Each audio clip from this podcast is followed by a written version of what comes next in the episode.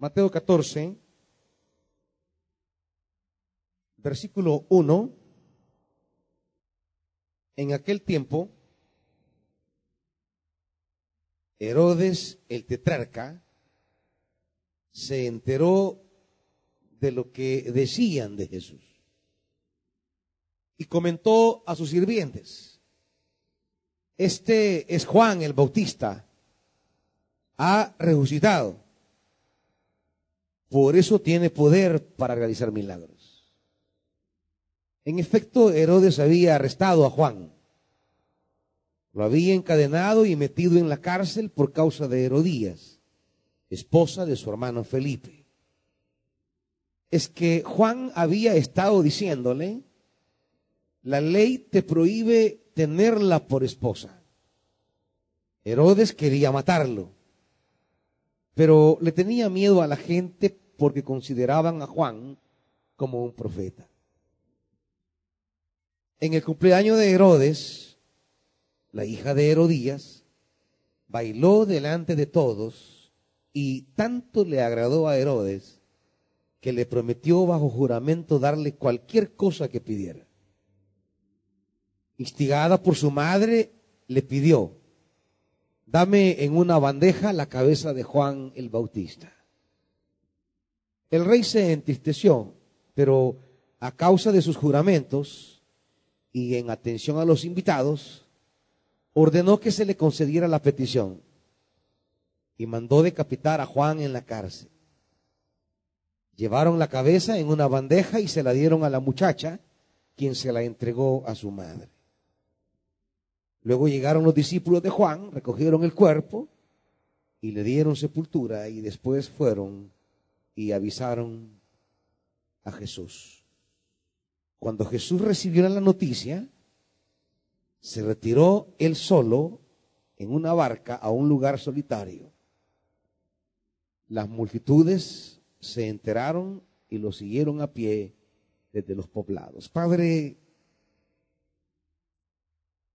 ¿Cuántas veces la palabra toca la puerta de nuestra vida y nosotros estamos más preocupados por aspectos de nuestra vida que terminan decapitando la palabra en nosotros? Padre, danos de tu luz para poder discernir en su momento oportuno la palabra que nos entregas y que esa palabra provoque vida en nosotros. Padre, háblanos en el nombre de Jesús. Amén. Siéntese, amados. Hay uno de los episodios más interesantes en el ministerio de Jesús, por cuanto resulta de alguna manera inexplicable eh, eh, el comportamiento de Jesús frente a alguien que quiere escuchar la palabra. Acompáñeme a ese episodio. Lucas capítulo 23. Lucas 23. ¿Está conmigo? Es un episodio que forma parte del proceso contra Jesús en su crucifixión. Versículo 4. Entonces Pilato declaró a los jefes de los sacerdotes y a la multitud, no encuentro que este hombre sea culpable de nada, dice Pilato. Pero ellos insistían, con sus enseñanzas agita al pueblo por toda Judea, comenzando en Galilea y ha llegado hasta aquí. Al oír esto, Pilato preguntó si el hombre era Galileo cuando se enteró de que pertenecía a la jurisdicción de Herodes, se lo mandó a él, ya que en aquellos días también Herodes estaba en Jerusalén. al ver a Jesús cómo se puso Herodes. ¿Cómo se puso? Muy contento. La reacción del rey, muy contento. Hacía tiempo que quería verlo, por lo que oía acerca de él y esperaba presenciar algún milagro que hiciera Jesús. Fíjese, fíjese la actitud, el anhelo de Herodes. Primero, experimenta alegría. El rey se alegra de conocer a Jesús. Y esto ya refleja, diríamos, debería de reflejar por parte de Jesús algún tipo de actitud positiva. Decir, el rey se alegra de verme. Ya debería de provocar en Jesús algún gesto noble de acercarse a Herodes. Pero no solamente se alegra, también dice que hacía tiempo que quería verlo. No solamente hay alegría, sino que también hay ansiedad, anhelo. Herodes desea conocerlo. Y no solamente conocerlo, sino que quisiera ser testigo de algo especial que Jesús hiciera delante de él. Es como cuando el rey tiene a Giesi contándole las historias de Eliseo, ¿se acuerdan? Ahí está el rey y él escuchó hablar de Eliseo tiene en alta estima a Eliseo, pero lastimosamente no tuvo la oportunidad de, de, conocer a Eliseo.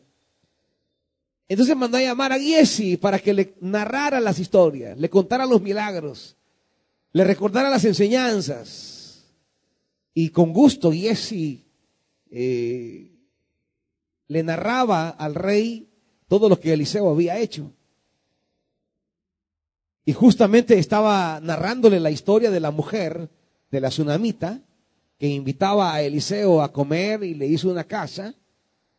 Y Eliseo declaró una palabra sobre ella acerca de la fertilidad de su vientre.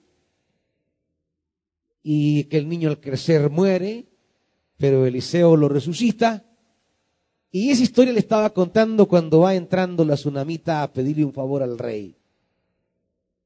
El rey tenía deseo de oír. Igual que Herodes. Esperaríamos que Jesús se comportara como Giesi y le contara enseñanzas. Le narrara los milagros que ha hecho. Y fíjate que había un endemoniado en Gerasa y lo sané. Y había un paralítico que me bajaron y contarle las historias para despertar fe en Herodes. Pero no. Dice el 9, lo acosó con muchas preguntas. ¿Qué cosas le habrá preguntado Herodes? No lo sabemos. Pero le hizo tantas preguntas, dice. Ahora, ¿Qué esperaríamos de alguien que está delante de un rey, que ya el solo hecho de ser rey, pues exigiría de nosotros una actitud eh, eh, eh, educada, noble, dispuesta, y no solamente que estamos ante el rey, sino que el rey está alegre que yo esté ahí. Y no solamente que está alegre, sino que tenía tiempo, dame más monitores, hijo tenía tiempo de, querer ver a Jesús. Y no solo eso, quería ser testigo de algo que hiciera el Señor. ¿Y cuál fue la reacción de Jesús? Jesús no le contestó nada. Silencio total. Jesús cerró sus labios, cerró su corazón.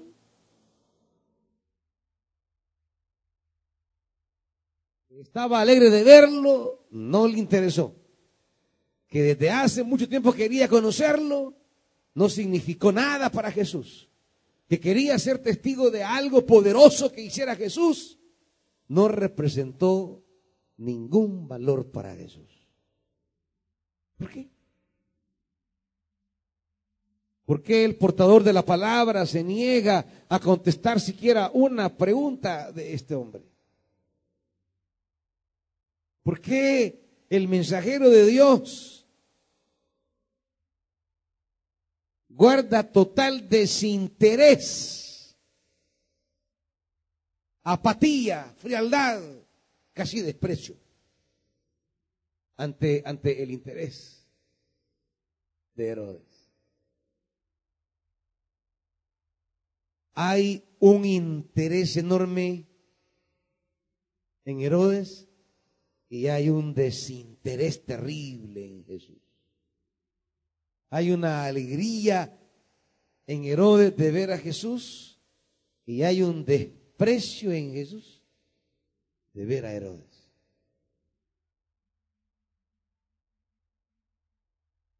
Hay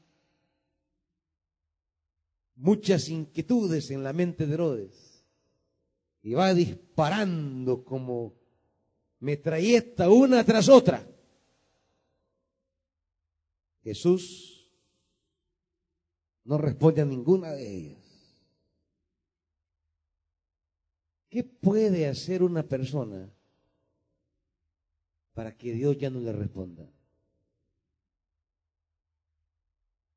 Oigan esto. ¿Qué puede haber en su vida o en la mía para llegar a un punto en el que usted quiera y Dios ya no quiera?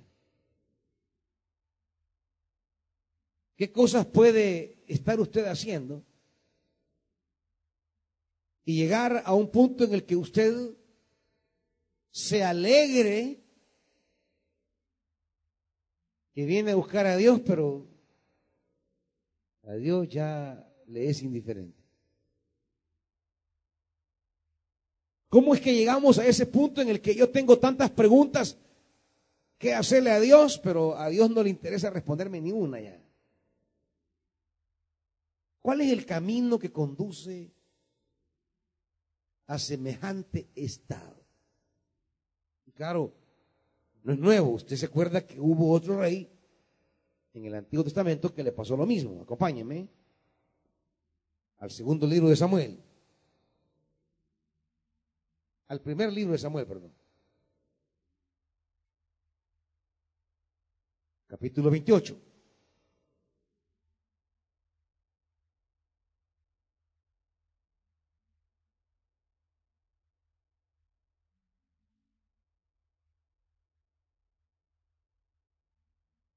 Capítulo 28, primer libro de Samuel. ¿Estamos? Versículo, versículo 3. Ya Samuel había muerto. Todo Israel había hecho duelo por él y lo habían enterrado en Ramá, que era su propio pueblo. Saúl, por su parte, había expulsado del país a los adivinos y a los hechiceros. Los filisteos concentraron sus fuerzas y fueron a Sunén donde acamparon. Saúl reunió entonces a los israelitas y armaron su campamento en Gilboa. Pero cuando vio Saúl al ejército filisteo, le entró tal miedo que se descorazonó por completo. Por eso, ¿qué hizo Saúl? Consultó al Señor. Y esperaríamos, por supuesto, que al consultar a Dios, Dios le responda. Más que dice la Biblia. Pero él no le respondió ni en sueños, ni por el urín, ni por los profetas, que eran los medios en los cuales Dios comunicaba su palabra, que eran sus instrucciones a sus siervos.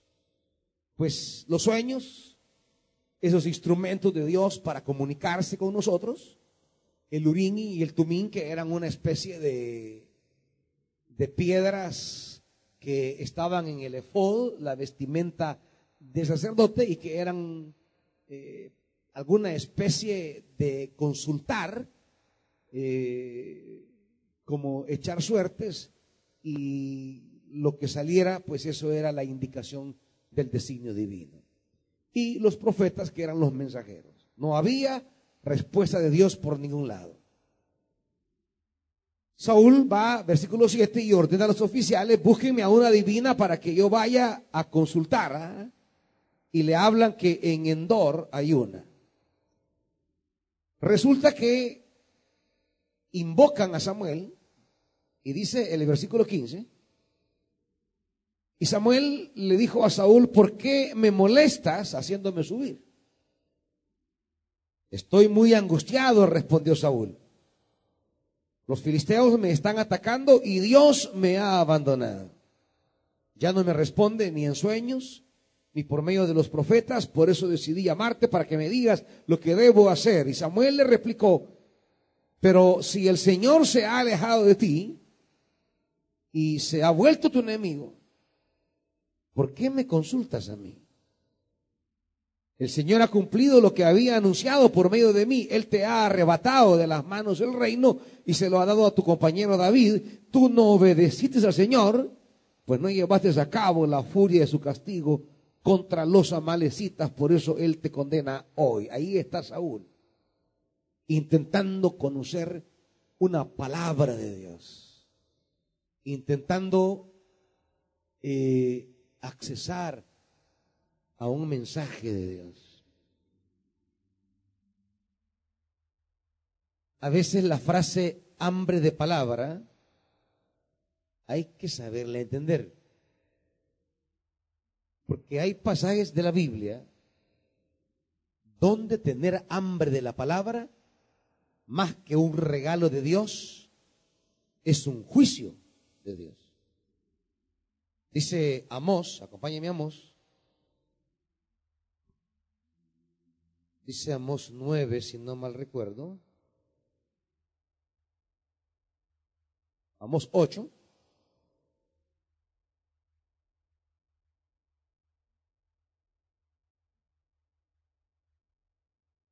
Amos 8, versículo 11. Vienen días, afirma el Señor Omnipotente. ¿Va conmigo ahí?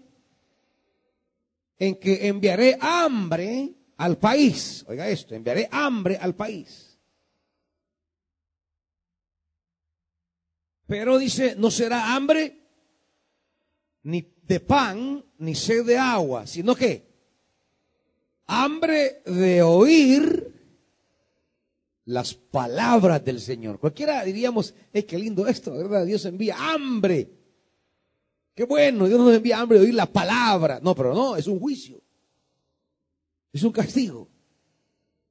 Cuando Israel ha recibido palabra durante años, durante décadas, y cerró sus oídos a la palabra, entonces Dios de repente viene un momento en que envía hambre, pero mire lo que dice, versículo 12, la gente vagará sin rumbo de mar a mar y andarán errantes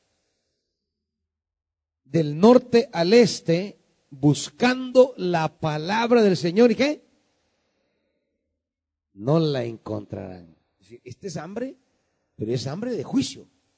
Dios envía un juicio a Israel despertándole hambre de palabra. ¿Y qué pasará con la palabra? No habrá palabra. La palabra escaseará. No habrá palabra. Este es el drama de Herodes, es el drama de Saúl. Ansioso de una palabra, hambriento de un mensaje de Dios, y Dios los priva de una palabra. ¿Cómo es que llegamos? ¿Cómo es que llegamos a este estado en el que ya no hay palabra de Dios para nosotros? ¿Cómo es que llegamos a una condición en que ya no tiene interés Dios en hablarme? ¿Cómo es que llego a ese punto espiritual en el que yo quiero oír a Dios, pero Dios ya no se deja oír? ¿Cómo es que yo quiero ser iluminado en mi oscuridad por una palabra de Dios, pero, pero no llega, me quedo en la oscuridad? ¿Cómo llegamos a este punto? Vayamos a Herodes otra vez, capítulo 14.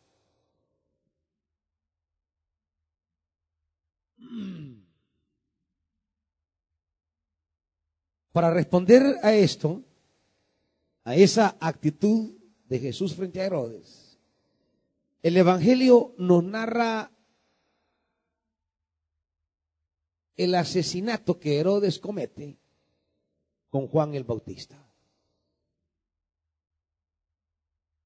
Cuando nosotros asesinamos la palabra,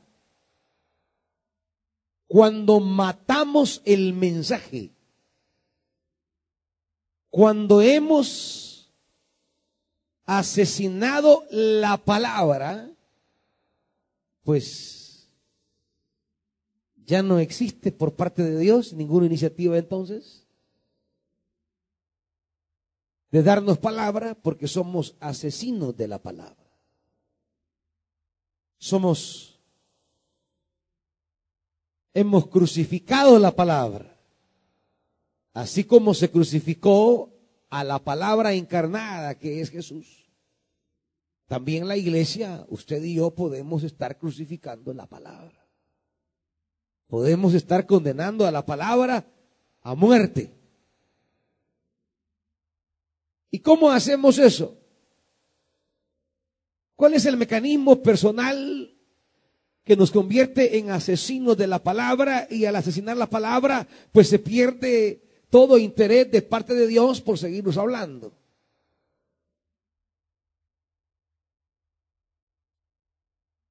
Cuando Dios desiste de,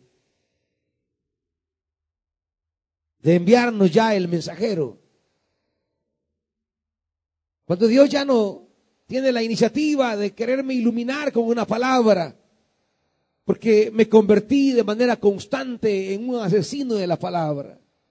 Mi vida cotidianamente mata la palabra. Y cuando nos volvemos en asesinos cíclicos de la palabra, pues llega un momento que la palabra deja de llegar y puede ocurrir que yo voy a necesitar esa palabra y la palabra ya no va a llegar. La palabra ya no acudirá. La palabra ya no volverá a mí. La gloria se irá, como lo dice Ezequiel, hablando de la gloria de Dios en el templo. El profeta Ezequiel habla de cómo la gloria poco a poco fue alejándose.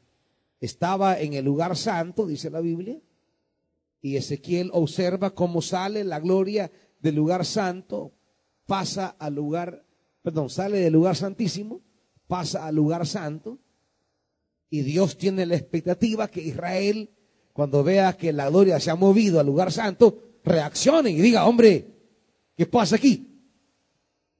Pero Israel no reacciona. Y la gloria se mueve del lugar santo a la entrada del templo. Dios, como Jesús, haciendo el gesto de ir más allá con aquellos que iban hacia Emaús y llegan a Emaús y Jesús hace como que va de largo, esperando que los caminantes le detengan y le digan, mire, entre. Y en efecto así ocurrió con ellos. Cuando ellos ven que Jesús sigue de largo, hey, quédese con nosotros. Jesús hace como que va de lejos, porque hay un momento en que te da la oportunidad de que digas que se quede la palabra con nosotros o la deja pasar. Y la gloria se pone en la entrada del templo. Israel no reacciona. La gloria sale del templo y se pone en la muralla de Jerusalén. Israel no reacciona. Y la gloria por fin se va de Jerusalén. ¿Y qué es Jerusalén sin la gloria de Dios? Nada. Nada. Sin la gloria de Dios no somos nada, hermanitos. Usted puede tener, si quiere, su billetío, pero su dinero no es nada sin la gloria de Dios. Usted puede tener sus amigos, sus compadres, sus cuellos y, y demás amistades. Téngalas. Pero eso no es nada sin la gloria de Dios. Usted puede tener su profesión. Y qué bueno. Pero sin la gloria de Dios, no es mucho realmente. Usted puede tener eh, sus empresas, sus negocios, sus trabajos. Pero para, para los asuntos del reino, sin la gloria de Dios, eso no es nada. No es nada porque si no estamos rodeados por la gloria, que es la que nos cubre, la que nos protege, la gloria es el vallado. La gloria es la protección divina que nos cubre, que nos rodea, que nos defiende. Es lo que nos da la victoria, es lo que hace prosperar su negocio, su empresa, su profesión, la obra de sus manos. La gloria de Dios es lo que hace fructífera la obra de sus manos. La gloria de Dios es aquella que cuando se levantan sus enemigos, se pone adelante, atrás, a los lados, para darle toda clase de cobertura. La gloria de Dios es aquella que se posa sobre usted. Y sus enemigos huyen cuando se levanta la gloria. Cuando se levanta la gloria de Dios, sus enemigos corren y caen delante de la gloria de Dios que está en usted. Ahora, cuando la gloria sale, ¿qué somos? ¿Qué tenemos? Sin la gloria quedamos vulnerables, quedamos frágiles. Dice Isaías, acompáñenme Isaías 5.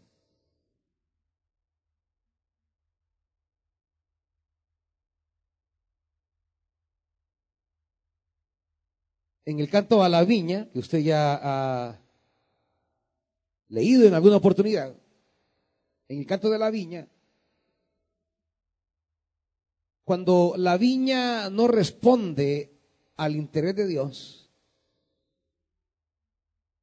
cuando la viña está bonita, pero no le da a Dios lo que Dios quiere. Porque no es darle a Dios lo que quiero. No, darle a Dios lo que quiero, lo, lo que Él quiere. No es de que Dios se va a conformar con cualquier cosa, hermanito. No, mire, los hombres pueden conformarse con cualquier cosa. Dios no. Si usted le da uvas ácidas a un necesitado, bueno, dice, voy a hacer fresco con esto. Pues". Le meto azúcar y el pobre pues no tiene más que ajustarse a lo que usted le dé. Pero Dios no. Dios dice, yo te he preparado para que me des esto. Y no voy a aceptar otra cosa que no sea eso. Hoy, hoy, hoy nosotros le queremos decir a Dios qué vamos a aceptar de Él y qué no. Es, es interesante reflexionar en la palabra para no caer en, en las insolencias que hoy comete la gente con Dios. Recientemente murió un ministro de alabanza llamado Julio Melgar. Y, está bien que se ore por una persona enferma, somos llamados a hacerlo. Y está bien que se ministre a una persona enferma y se le declaren buenos propósitos. Pero, pero ¿qué es eso de decirle a Dios en una oración? Señor, no vamos a aceptar un no como respuesta. ¿Qué es eso? ¿Qué es eso, hermanito? Esas son insolencias. Eso es no tener ni entendimiento de quién es Dios. Eso es creer que estamos por encima de Dios. E, e, e, esa es una torpeza bíblica. ¿Cómo es eso que no vamos a aceptar un no como respuesta tuya? Está loca, Javier. Ni entiende a Dios ni entiende su lugar. Pero claro, esto viene porque hemos intercambiado los papeles. O sea, ya no somos nosotros los que vamos a aceptar de Dios lo que Dios dé, sino que queremos que Dios acepte lo que nosotros le demos. No hemos entendido todavía la soberanía de Dios. Hemos reducido a Dios tan bajo que una posición media alta que logremos en la vida ya nos hace creer que estamos por encima de Dios. Hemos rebajado tanto a Dios de la Biblia porque el Dios que conocemos hoy de discursitos, de psicología baratas que hay en los púlpitos ahora, que cualquier posición humana que tengamos nos sentimos encima de Dios. Un par de billetes que tengamos ya nos hacen creer que somos más que Dios que ya le podemos dictar a Dios lo que debe hacer. Que ya le podemos decir a Dios, mire Dios, lo que queremos es esto y no me vaya a dar esto. O sea, no tenemos ni idea entonces de quién es Dios. Ni cuál es mi posición delante de Dios. Volviendo a la parábola de la viña, dice, versículo 4 del capítulo 5 de Isaías, ¿qué más se podría hacer yo por mi viña que yo no lo haya hecho? Yo esperaba que diera buenas uvas y ¿por qué dio uvas agrias? Dios no espera de ti lo que tú le quieras dar. Dios espera de ti lo que Él espera recibir. ¿Se lo das o no se lo das? Aquí no es cosa de intermedia. Le da, sirve, obedece a Dios como Dios quiere, no como usted quiere, hermanito. Aquí hay muchos que el servicio lo agarran de manera antojadiza y de dárselo a Dios como le da la gana. No, el servicio dárselo como Dios lo espera recibir, no como usted pueda. No, es que no es como pueda. Es como Dios quiere. No es como me parezca. Por eso en la Biblia, los hombres y mujeres que han agradado a Dios, es la gente que le ha dado a Dios no lo que puede, no, le ha dado a Dios lo que Dios quiere. Y aunque no puedan, ven cómo hacen, pero le van a dar a Dios lo que Dios quiere. Lea la Biblia. Dios no se conforma con mediocridades jamás. Por eso Él cuando obra en usted, obra cosas excelentes. Porque Dios no da cosas a medias. Cuando lo bendice, lo bendice bien. Cuando lo bendice, lo bendice completo le da hasta más de lo que usted esperaba.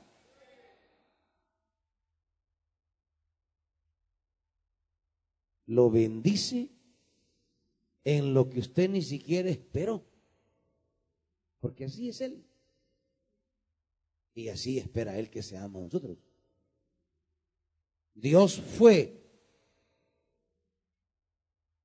a manos llenas con Israel. Bueno, esperaba que Israel le devolviera también excelencia. Ahora, ¿qué hago yo? Dice. Y solo quiero referirme a lo primero nada más. Voy a decirles lo que haré con mi viña. ¿Qué es lo que hará? ¿Le quitará?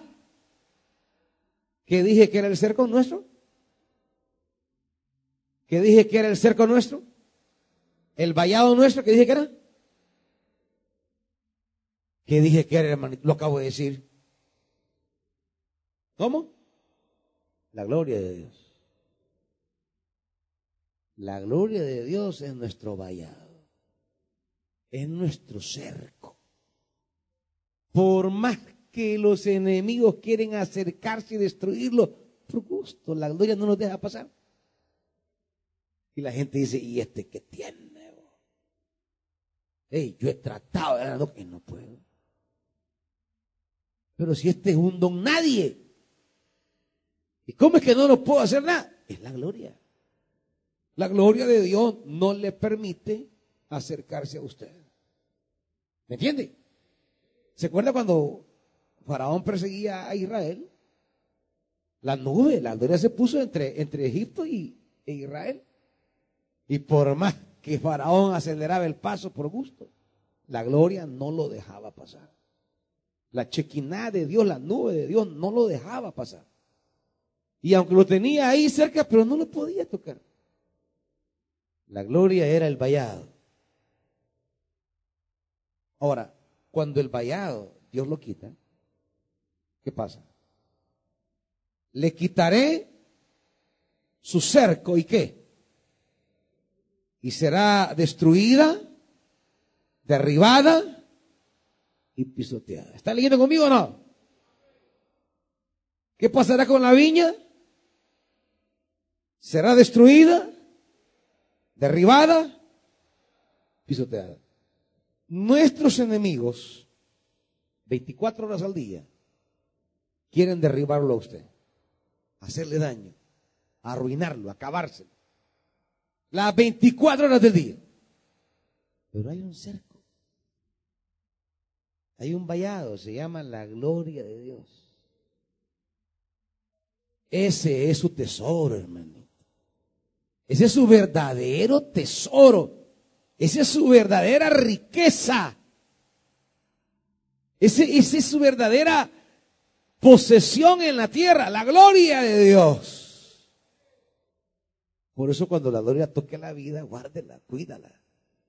Esa presencia de Dios, esa palabra de Dios que llega, tómelo como tesoro. Esa es su gloria. La palabra que llega a nuestra vida como regalo de Dios, ese es nuestra gloria, es nuestro tesoro. Claro, cuando Dios quita la palabra, quita el vallado, quita la gloria, quedamos expuestos, quedamos vulnerables. ¿Y qué somos nosotros? Seamos quienes seamos, tengamos lo que tengamos, ¿qué somos? para enemigos que hay allá afuera, más grandes, más poderosos, más numerosos que nosotros. ¿Qué somos? Nada. Nada. Podemos tener nuestra fuerza, pero afuera hay más fuertes. Podemos tener nuestra grandeza, pero afuera hay más grandes. Podemos tener nuestro poder, pero afuera hay más poderosos. ¿Me está oyendo esto? Y cuando quedamos sin el vallado, cuando quedamos expuestos, cuando quedamos sin la gloria, entonces quedamos a expensas de esos más fuertes, de esos más poderosos, de esos más grandes. Usted puede ser grande, pero afuera hay más grandes. Usted puede tener un arma, usted puede tener un corvo, pero afuera que tiene una pistola. Usted prende una pistola, pero afuera que tenga un M16. Usted puede tener un M16, pero afuera va a tener el que tenga un, un cohete lobo. O sea, siempre habrá alguien más grande. Ahora, usted no puede tener ni siquiera una navaja. Pero si el vallado de la gloria lo rodea, no se preocupe. Esa es su seguridad. Entonces, esa gloria, esa gloria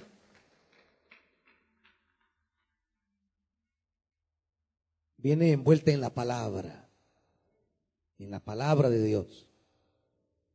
Por eso Dios siempre envía una palabra. Porque en esa palabra yo decido si acojo la palabra, si acojo la gloria o no. Y ese es el tema en Mateo 14. Dice la Biblia, versículo 3, Herodes había arrestado a Juan. Lo había encadenado y metido en la cárcel por causa de Herodías, esposa de hermano de su hermano Felipe. Ahora, ¿cuál era el problema? El problema es la palabra que llega. El problema es que Dios no había dejado a Herodes sin testimonio. Herodes, dirá el pasaje, había tomado por mujer a la esposa de su hermano. Algo que Juan le dirá, la ley te lo prohíbe. Entonces, el problema nuestro es que nosotros quisiéramos que Dios no nos enviara palabra cuando estamos haciendo lo que queremos. El problema nuestro es que nosotros no quisiéramos que Dios nos incomodara. Que Dios no nos molestara. Que Dios nos dejara ser. Y todavía dicen ahorita los hermanitos, mire, a mí nadie me manda, yo hago lo que quiero, voy donde quiero. Ah, de verdad. No hay ninguna palabra entonces que usted lo obligue. A mí nadie me dice nada, yo, a mí nadie me obliga. E, e, este es el problema. Nos creemos tan absolutos que hemos perdido la perspectiva espiritual correcta. Si hemos decidido caminar con Dios, si usted y yo hemos decidido seguir y servir al Señor, quiero decirles que hay algo que está por encima de nosotros. Y es la palabra. Y si hemos decidido ser sus siervos, Dios nos guiará a través de la palabra. Dios nos enviará siempre una palabra para exhortarnos, para iluminarnos, para enderezarnos, para corregirnos. Y a veces la palabra va a incomodar. Porque a nadie nos gusta ser corregidos, a nadie. Todos, dice el Proverbios, creemos ser sabios en nuestra propia opinión. Todos creemos estar haciendo lo correcto. Y todos nos llenamos de razonamientos para justificarnos que todo está bien. Por eso Pablo dice, según Timoteo,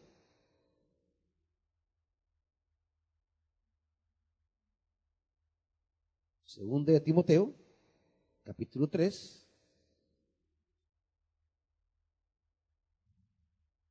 versículo 16.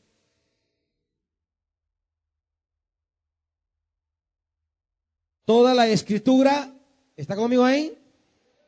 ¿Qué dice? es inspirada por Dios, y oiga esto, y útil para enseñar primero. Pero si con la enseñanza no nos basta, ¿qué viene? Para reprender. Y si la reprensión no me basta, para corregir y para instruir. ¿Está? Es que, es que yo quisiera una palabra, pero que, que solo me aliente. No, también tiene que aprender palabras de corrección. Dios nos envía palabras para enderezar lo torcido que hemos decidido andar. Quiero decirle que usted y yo estamos propensos a caminar torcidos, hermanitos. Nadie se la esté picando que está 100% nítido. O sea que ya llegó al cielo usted. O sea que usted está pleno. Está caminando a plomo. Quiero decirles que no, hermanito. Todos tenemos alguna pandura. Todos aquí andan pandos de algo. Y eso nos debe invitar a agachar nuestra cabeza ante Dios y pedir siempre una palabra que me reprenda. Primero que me enseñe y pedirle que ojalá nos quedemos con la enseñanza. Pero si estamos de terquitos, pedirle que nos reprenda. Pero si estamos ya no tercos, sino que duritos, que nos corrija con misericordia. Corrígeme con misericordia, pero corrígeme. Pero, pero, pero, ¿cuántos pedimos eso al Señor? Todos venimos creyendo a veces que no hay nada que corregir en nosotros. Es más, estamos prontos a querer corregir al hermano, a la hermana, porque para eso somos buenos. Somos número uno. Número uno. Para reprender a otro. Para corregir a otro pero, pero para ser corregidos, qué poca disposición hay. Cuánta cerrazón de corazón, cuánta rebeldía, cuánta arrogancia, cuánta necedad.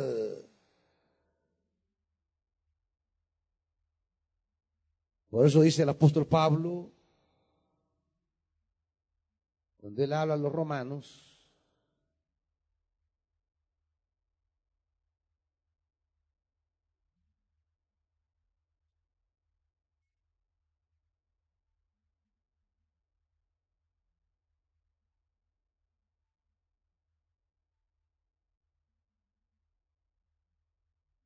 dice capítulo 14,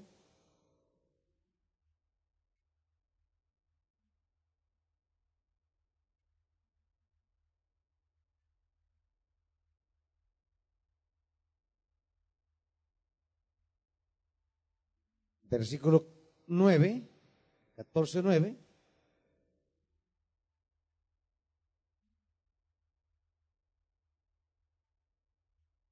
Para esto mismo murió Cristo y volvió a vivir. Para ser Señor tanto de los que han muerto como de los que aún viven. Tú entonces, ¿por qué juzgas a tu hermano? ¿O tú, por qué lo menosprecias? Todos tendremos que comparecer ante el tribunal de Dios. Y más adelante, el 12. Así que cada uno tendrá que dar cuentas de sí a Dios. Si nos pusiéramos más en este espíritu,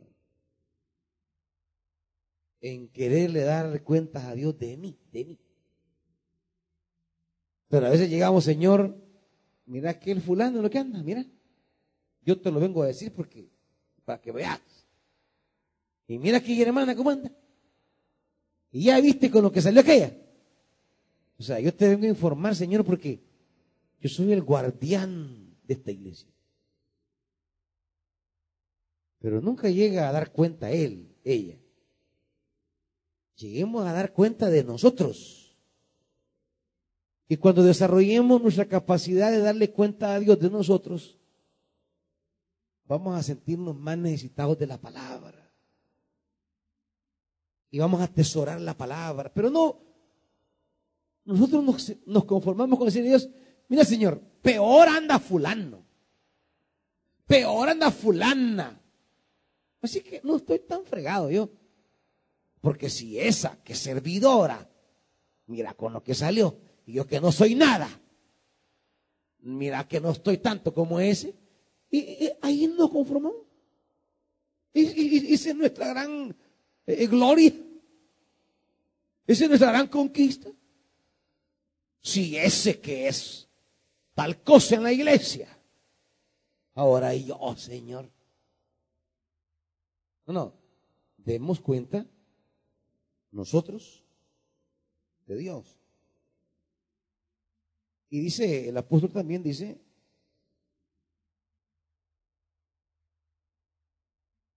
Cuando habla de el siervo ajeno, permítanme, de cómo nos volvemos jueces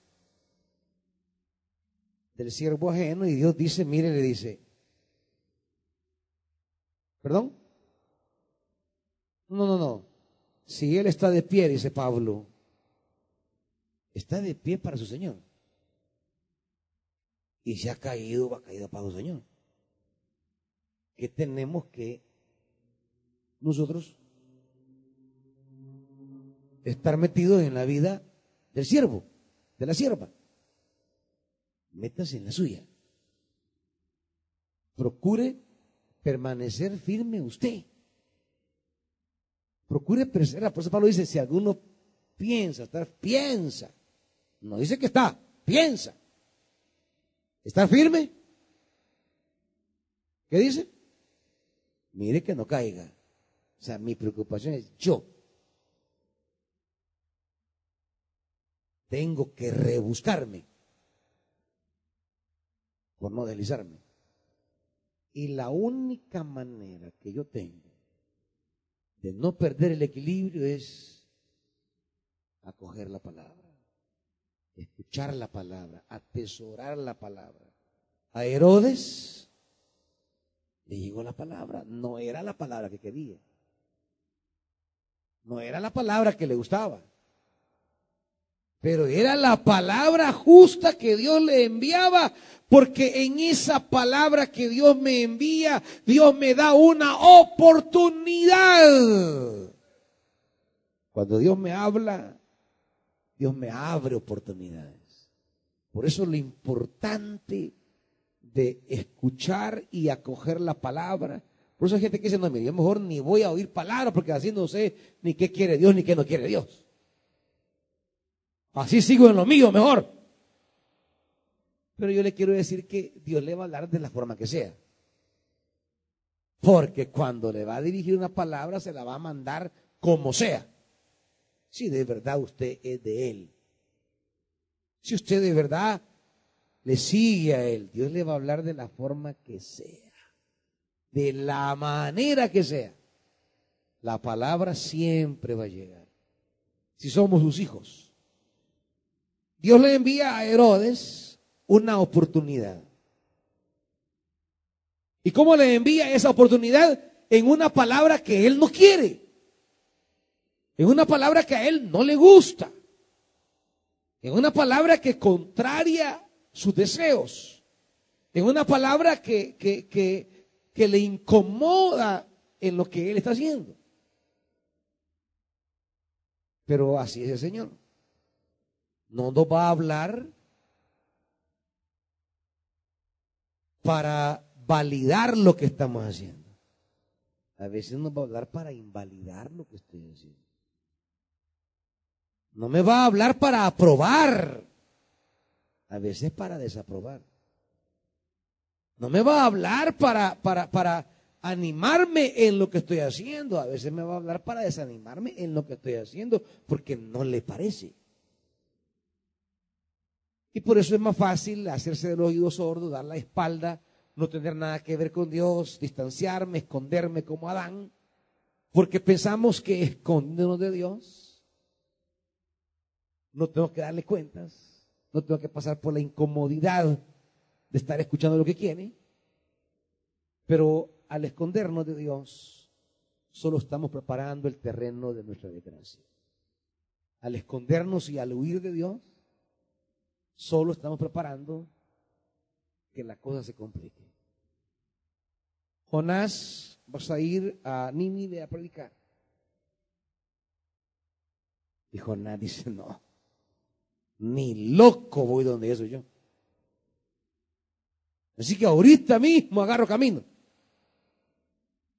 Y baja a Jope, toma un barco que va para Tarsis, el nombre antiguo de España, y en el barco se va a meter a, lo más profundo, allá en no a hablar con nadie, no ver a nadie, no escuchar a nadie, aislado completamente. Ahí voy tranquilo, así no tengo que responderle a nadie. Nadie me va a venir a ver que Dios me manda un mensaje. No, no, nadie. Así, mire, aquí prefiero estar mejor yo solito en mi casa, aquí, mire, sin gente que me esté hablando. Pero mire, si usted de verdad es siervo, es sierva, la palabra le va a llegar de la forma que sea. Y lo va a volver al puesto donde Dios lo quiere tener, como sea.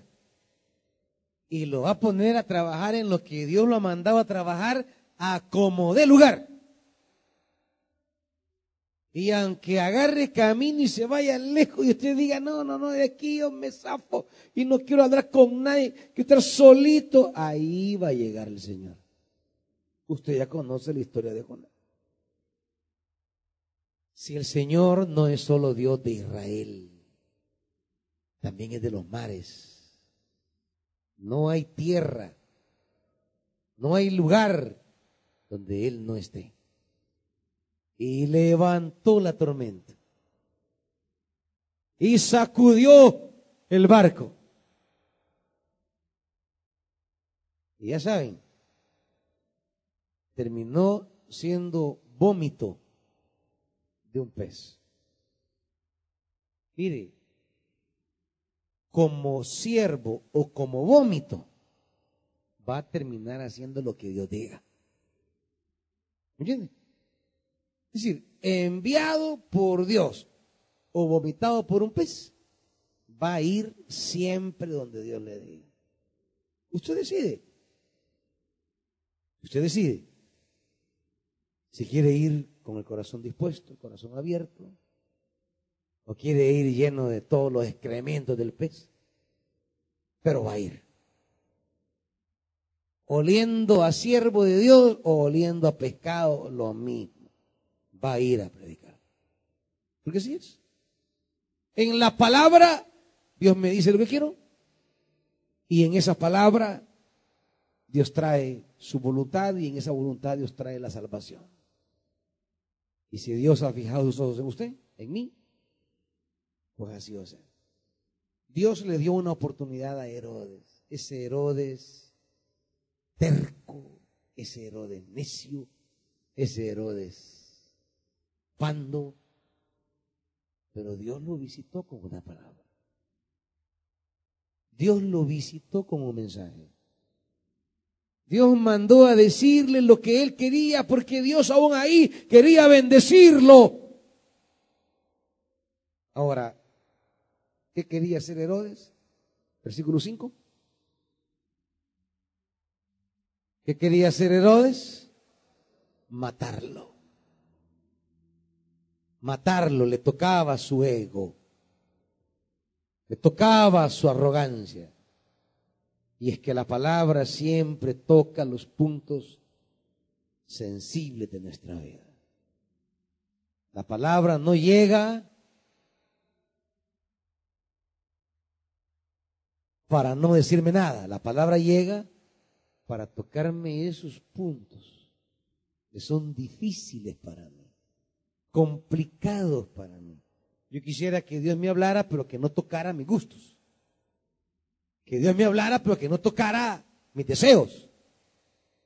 Que Dios me hablara, pero que no tocara mi carácter, que me deje en paz con mis cosas.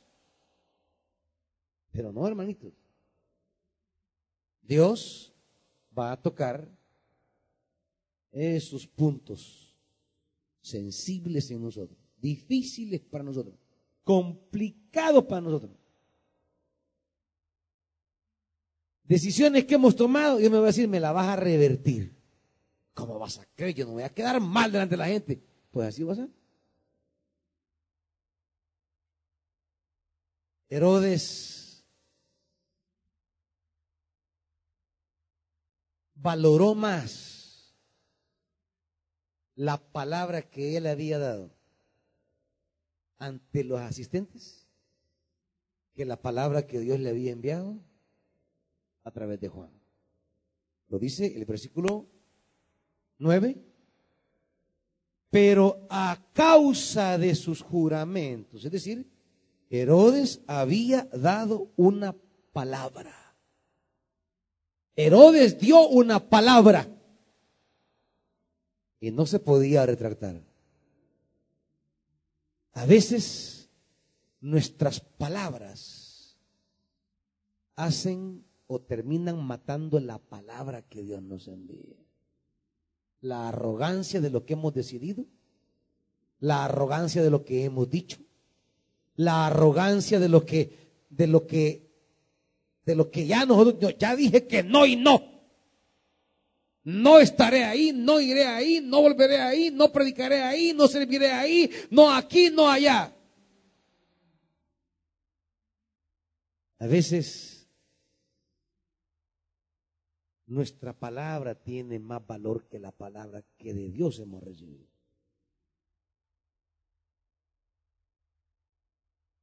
Y ahí estamos. Ahí estaba Herodes. Y llegó Jesús un día. Y él que quería escuchar y quería ver un milagro. Nada, silencio. No tengo nada que decirte. Ya mataste la palabra. Asesinaste la palabra. Hermanitos, pidámosle al Señor que nuestras palabras no maten la palabra de Dios. Que aquellas cosas que nos metemos entre ceja y ceja no sean obstáculo para recibir mansamente la palabra de Dios en nuestra vida. La palabra de Dios es nuestra vida. Es nuestra gloria. Matarla, despreciarla, desvalorarla y darle más valor a lo que yo digo, quiero, deseo, es matar la palabra. Y si mato la palabra, ¿qué me queda? Pongámonos de pie, hermanitos.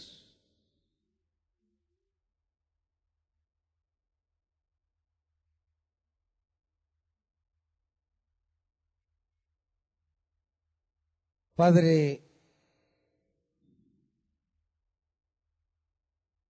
No queremos llegar a ese punto. Que anhelemos una palabra y esta ya no llegue. No queremos correr como Saúl de un lado a otro buscando una palabra y no encontrarla. No queremos andar como Israel de norte a sur, de este a oeste, buscando una palabra y no encontrarla. No queremos esa experiencia de Herodes, de querer ver un milagro, de querer oír una enseñanza y solo tener tu silencio. Señor, danos un corazón noble para recibir la palabra. para que así mientras tú nos hablas seamos capaces de recibir la palabra, de acoger la palabra, de atesorar la palabra. Si ha venido alguien esta mañana y Dios le ha hablado de entregar su vida a la palabra, de entregar su vida al Señor, de seguir a Jesús, póngase de pie y venga y entreguele su vida al Señor. o si alguien quiere reconciliarse con Dios, venga y reconcíliese con Dios. Renueve su vida, su ministerio, su llamado. Si oyeres hoy mi voz, dice Señor, no endurezcáis vuestro corazón. Si Dios le ha hablado, Usted, hermanito, hermanita, digámosle a Dios que aleje toda necedad del corazón nuestro, toda terquedad, todo orgullo, toda arrogancia, toda vanidad, y que seamos sencillos.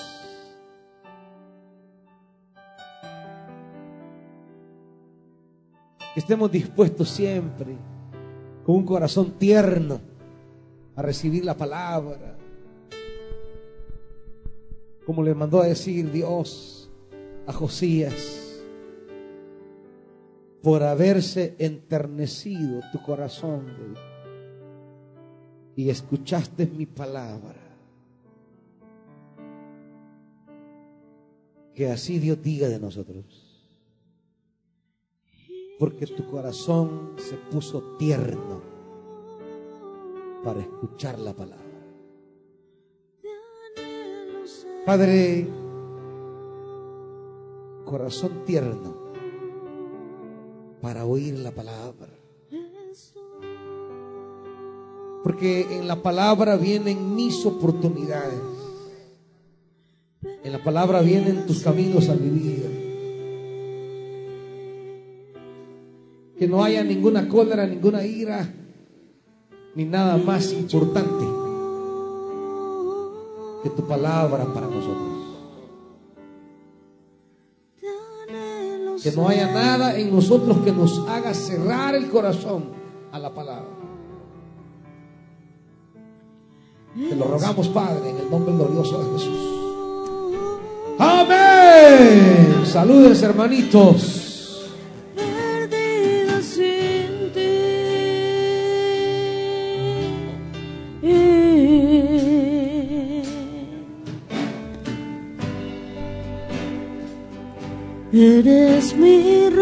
Espera.